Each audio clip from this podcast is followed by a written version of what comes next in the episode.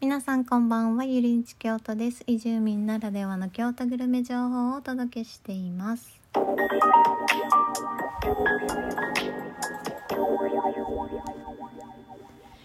京都グルメ情報をお届けしてるんですけれども今日はですねちょっと私の京都暮らしについてお話ししてみたいと思っています。で京都に来て移住してですね5ヶ月くらいですね。あの生活習慣の方がだいぶ固まりましてしかもなぜかいい方向にそうなんかねいわゆる丁寧な暮らしみたいのができるようになりました。そう京都での丁寧な暮らし。そうなんかちょっと恥ずかしいですね。で あのこれはあの丁寧な暮らし自慢をしたいわけでは全然なくてですね。そう伝えたいことはですねもう体調がめちゃくちゃ良くなったっていうことですね。もうなんか最近とか秋って気持ちいいみたいな感じでそう外に出るのすごい気持ちいいみたいな感じになってますね。そう。もう私の人生の中で一番体調いいぐらいかもしれないですね。さああとはですねもうこれは聞いてほしい。もう荒廃しきった年齢に抗えない汚い毛穴の緩み切ったお肌がですね。そう少しずつ復活してきたんですよね。もう目で見てわかるぐらい。そうなので本当にこれは嬉しいので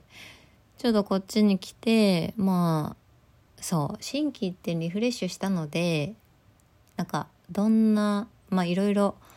いろんなことには取り組んでるんですけど体に良さそうなこと。そう。まあでその中で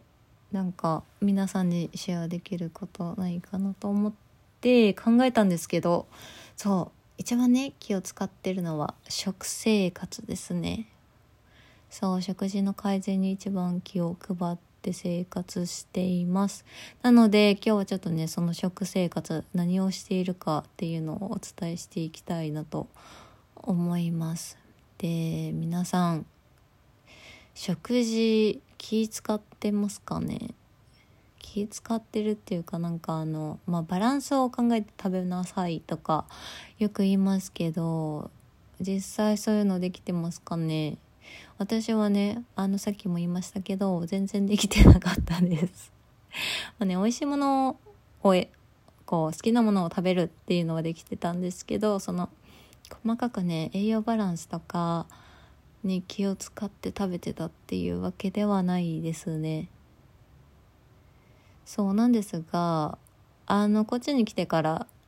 まあ、その配信テーマをねグルメにしてですね日々食べ歩きしてるわけなんですが実は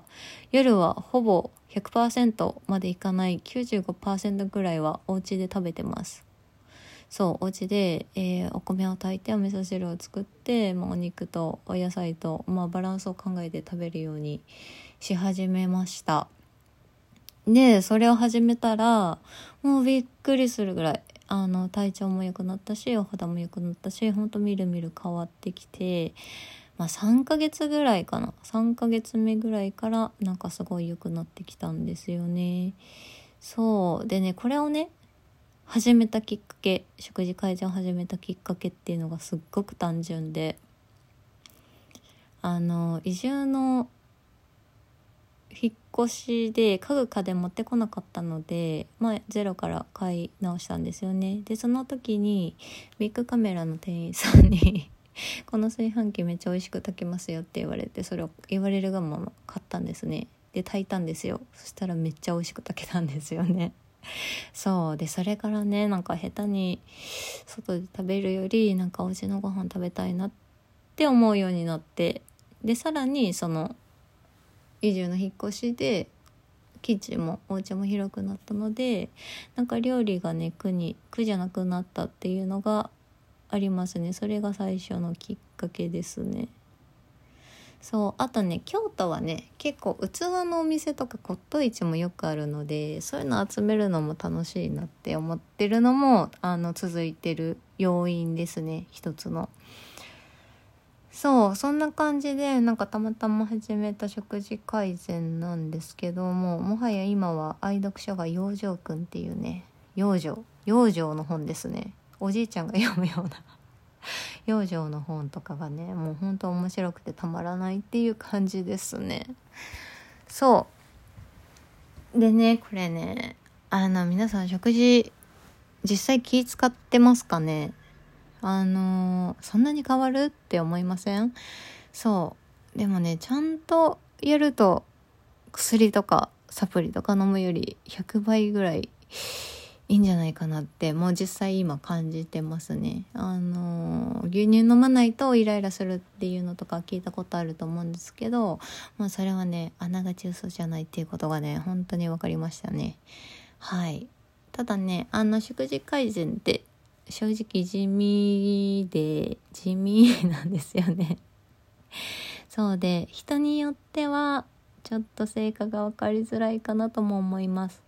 特によくお酒飲む人とかですね。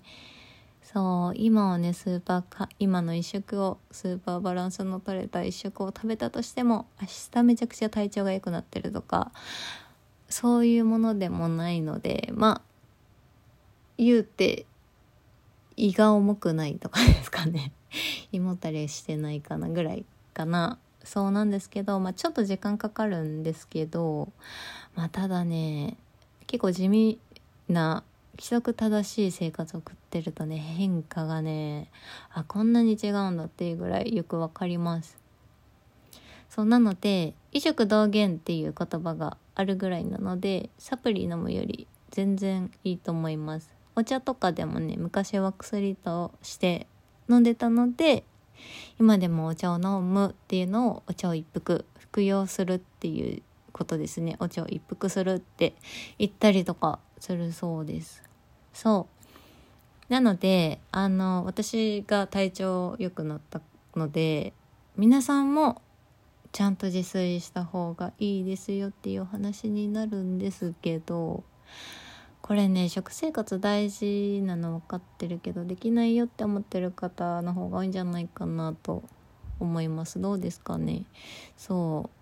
これはねもう完全に努力の問題じゃなくて物理的な環境問題でできないっていう人の方が多いと思います。そう例えばねもう仕事とか子育てが忙しくて無理っていうのはもうデフォルトですよね。あとキッチンが狭い。経済的に厳しいとかあとあれですね飲みの飲みのお誘いですね。人との付き合いとか。まあ絶対断れないやつですよね。いっちゃう方はですね。そう。なのでまあねそういった面から私は本当に移住してよかったなと思ってるんですけどまあちょっとねご家族いる方と独り身の私ではちょっと感覚が違うと思うんですけど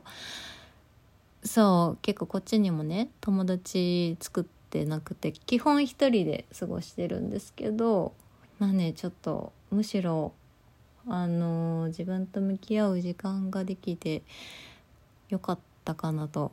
はい。負け惜しみじゃなく 思います。はい。あのあのままの生活継続してたらいやもうゾンビになっていく一方だったと思います。そうそうそう。なのでもしねあのー、少し原因不明の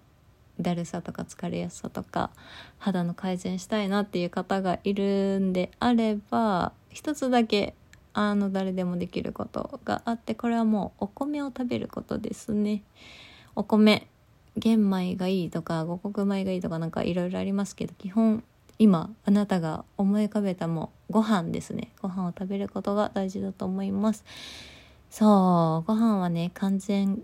栄養食品って呼ばれてますね。完全栄養食品っていうのはいくつかあって卵とかバナナ